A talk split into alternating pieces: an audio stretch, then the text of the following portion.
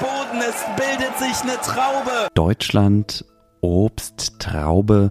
Wir reden hier nicht von einem Weinfest in der Pfalz, sondern von der Basketball-WM. Da stehen die deutschen Männer nämlich heute im Finale. Eins unserer Themen hier gleich bei Was jetzt, dem Nachrichtenpodcast von Zeit Online.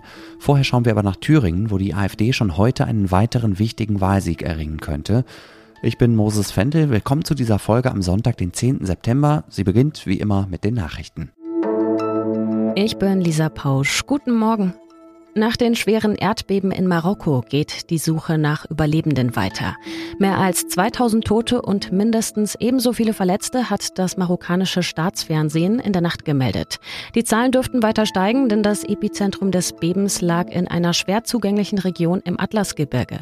Aber auch die gut 70 Kilometer entfernte Touristenhochburg Marrakesch liegt in Trümmern. Weite Teile der Altstadt wurden zerstört und damit auch UNESCO-Weltkulturerbe. Erdbeben sind in Nordafrika relativ selten. Mit einer Stärke von über 6,8 auf der Richterskala war das Erdbeben jetzt, nach Angaben des marokkanischen Geophysischen Instituts, das stärkste seit einem Jahrhundert. Es war bis in die rund 500 Kilometer entfernte Hauptstadt Rabat zu spüren. Das geplante Spiel der marokkanischen Fußballnationalmannschaft gegen Liberia wurde wegen des Erdbebens natürlich abgesagt. Stattdessen konnte man die Spieler auf Instagram beim Blutspenden für die Verletzten sehen. In Deutschland bereiten sich unter anderem Einsatzkräfte des Technischen Hilfswerks und des Bundesverbandes Rettungshunde auf einen Einsatz im Katastrophengebiet vor. Auch die Staats- und Regierungschefs der EU haben König Mohammed VI. ihre Hilfe angeboten. Doch damit ausländische Rettungskräfte mit der Arbeit beginnen können, muss die marokkanische Regierung sie erst offiziell anfordern. Das ist bisher noch nicht passiert. Die Regierung hat nun eine dreitägige Staatstrauer ausgerufen. Redaktionsschluss für diesen Podcast ist 5 Uhr. Die AfD stellt inzwischen einen Landrat in Thüringen und einen Bürgermeister in Sachsen-Anhalt. Gut möglich, dass schon heute auch der erste Oberbürgermeister hinzukommt. In Nordhausen, das ist eine Kreisstadt ganz im Norden von Thüringen, in der gut 40.000 Menschen wohnen. Jörg Prophet heißt der AfD-Kandidat. Er gilt als Favorit im Kampf um das Rathaus und würde den bisherigen parteilosen Amtsinhaber Kai Buchmann ablösen. Martin Debes schreibt für Zeit Online aus und über Thüringen. Grüß dich, Martin. Hallo. Was ist Jörg Prophet für ein Kandidat? Mit welchen Themen bestreitet er seinen Wahlkampf? Das ist ja eigentlich so ein Typ netter Kumpel. Also der ist Anfang 60, Unternehmer, stammt aus Nordhausen. Der führt die Fraktion der AfD im Kreistag und im Stadtrat. Und er präsentiert sich bürgerlich, freundlich, nett, einnehmend. Und im Unterschied zu Robert Sesselmann, das ist der erste AfD-Landrat, der in Südthüringen-Sonneberg gewählt worden ist im Juni, setzt er eben nur auf lokale Themen, also Wirtschaft, Verwaltung, sowas wie Nahverkehr.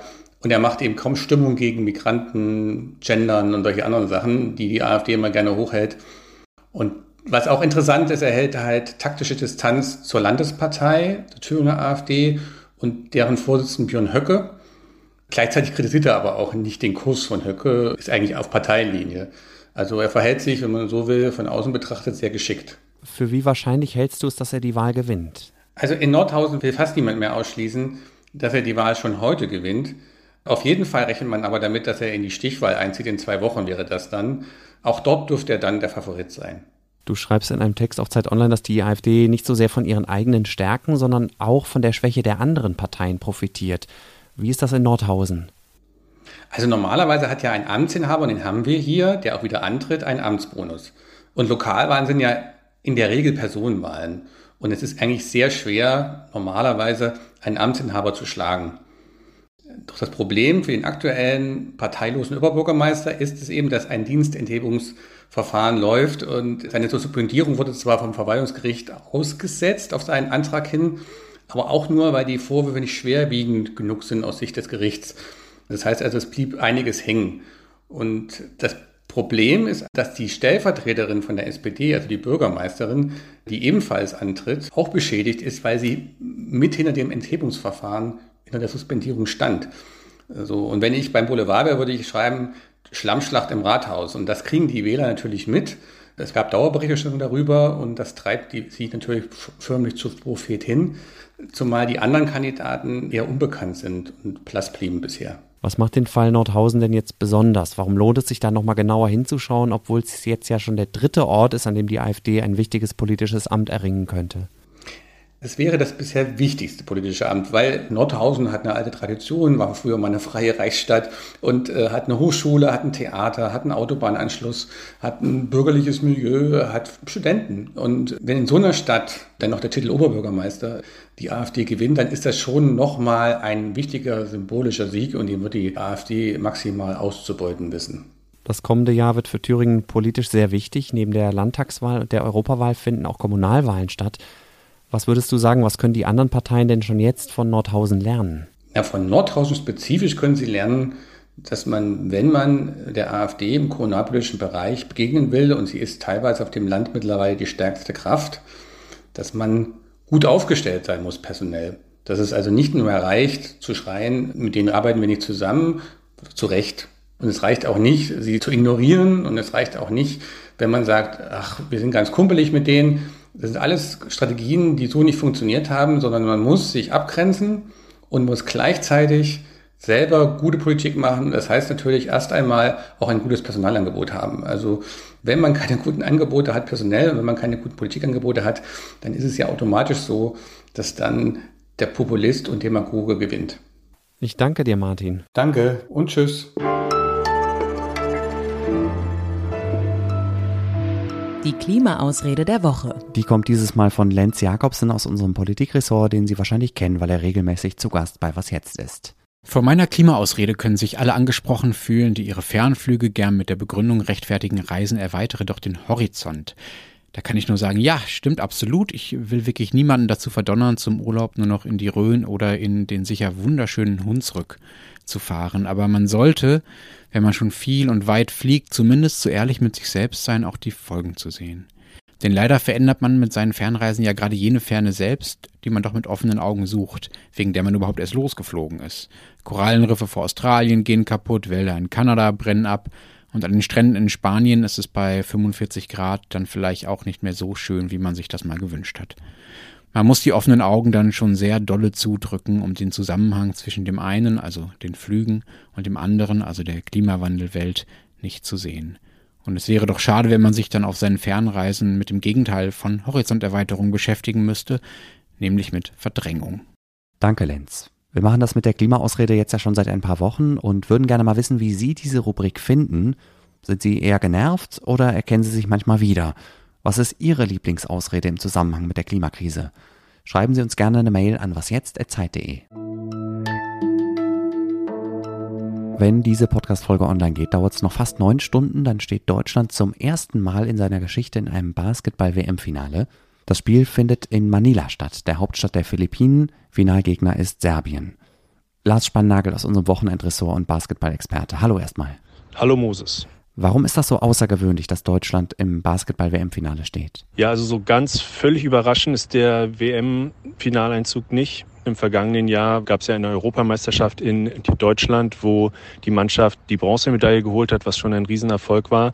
Aber die hat sich jetzt im Turnier wahnsinnig gut gefunden, ist das einzig ungeschlagene Team. Und der Sieg gegen die Amerikaner war dann natürlich doch eine Sensation, weil die Amerikaner als Weltmacht mit NBA-Profis da antreten. Und da hat die deutsche Mannschaft einfach ein tolles Spiel hingelegt und auch am Ende ganz verdient gewonnen. Ich glaube, das ist das beste Team, was ich je hatte. Äh, egal ob NBA, äh, Nationalmannschaft dieses Genießen, miteinander zusammenzuspielen und äh, auf dem Feld zu stehen. Es gibt kein besseres Gefühl. Dennis Schröder haben wir da gerade gehört, den Kapitän und Anführer der deutschen Mannschaft.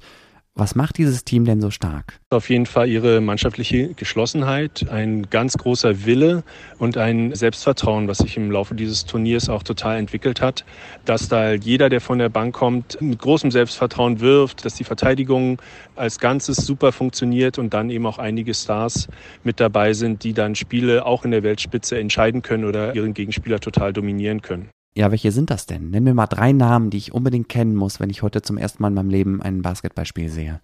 Ganz wichtig ist natürlich der Kapitän und Anführer Dennis Schröder, dessen Turnierleistungen zwischendurch mal geschwankt haben, der gegen die Amerikaner aber auch sehr stark war. Ganz spannend sind auch die beiden Brüder Moritz und Franz Wagner, die in Berlin groß geworden sind und jetzt beide zusammen in der NBA bei den Orlando Magic spielen. Und ganz wichtig, und den hat die Basketballwelt äh, im Spiel gegen die Amerikaner wirklich kennengelernt, ist Andy Obst vom FC Bayern München, der von den NBA-Profis überhaupt nicht zu stoppen war, 24 Punkte gemacht hat und da wirklich das Spiel seines Lebens abgeliefert hat. Hat. Lass uns mal noch kurz auf den Gegner schauen, nämlich Serbien. Was muss ich über dieses Team wissen? Ja, auch mit den Serben war in diesem Finale nicht unbedingt zu rechnen. Die sind natürlich eine absolute Basketballnation und waren schon Weltmeister. Andererseits fehlt ihnen mit Nikola Jokic von den Denver Nuggets einer der vielleicht besten oder der vielleicht beste Spieler der Welt aktuell, der gerade NBA-Meister geworden ist. Zudem hatten die Serben in der Vorrunde dieser WM mit einem tragischen Vorfall zu kämpfen. Ihr Spieler Borischa Simanic hat im Spiel gegen den Südsudan einen Schlag in die Nieren bekommen. Das sah am Anfang gar nicht so schlimm aus. Dann musste er ins Krankenhaus, hat bei einer Operation dann viel Blut verloren und hat dann tatsächlich eine Niere verloren. Die musste ihm entfernt werden. Der liegt jetzt weiter im Krankenhaus aus und die Mannschaft betont aber immer wieder, dass sie auch für ihn kämpft und diese Siege, alle, die sie holen, auch für Borischa sind. Ganz besonders freue ich mich auf den Auftritt des serbischen Trainers Svetislav Pesic. Der hat nämlich die deutsche Mannschaft vor 30 Jahren zu ihrem größten Erfolg überhaupt geführt, nämlich zum Europameistertitel. Der hat den deutschen Basketball über Jahrzehnte geprägt und er wird trotzdem alles dafür tun, dass am Ende Serbien die Goldmedaille holt. Egal wie das heute ausgeht, Lars, siehst du es eher als Eintagsfliege, so als Strohfeuer oder erleben wir gerade sowas wie eine Zeitenwende im Basketball? Mit einem neuen Basketball-Boom in Deutschland rechne ich jetzt nicht unbedingt. Wovon ich aber überzeugt bin, ist, dass die Mannschaft jetzt in der Weltspitze angekommen ist und auch bleiben wird. Kommendes Jahr tritt sie schon bei den Olympischen Spielen an. Dafür hat sie sich bei dieser Weltmeisterschaft qualifiziert. Zudem ist die Mannschaft noch wirklich jung. Der älteste Spieler ist 32 Jahre. Die wird im Kern so zusammenbleiben. Und ich glaube, da kann man noch viel Freude dran haben in den kommenden Jahren. Danke dir, Lars. Viel Spaß heute Nachmittag. Sehr gerne. Tschüss. Das Spiel geht übrigens um 14.40 Uhr unserer Zeit los. Sie können es sich kostenlos anschauen im ZDF und bei Magenta Sport. Was jetzt am Sonntagmorgen ist zu Ende. Morgen startet Roland Jodin gemeinsam mit Ihnen hier in die neue Woche. Ich bin Moses Fendel. Danke und tschüss. 6 Uhr bis 15 Uhr. Wie viele Stunden sind das denn dann eigentlich?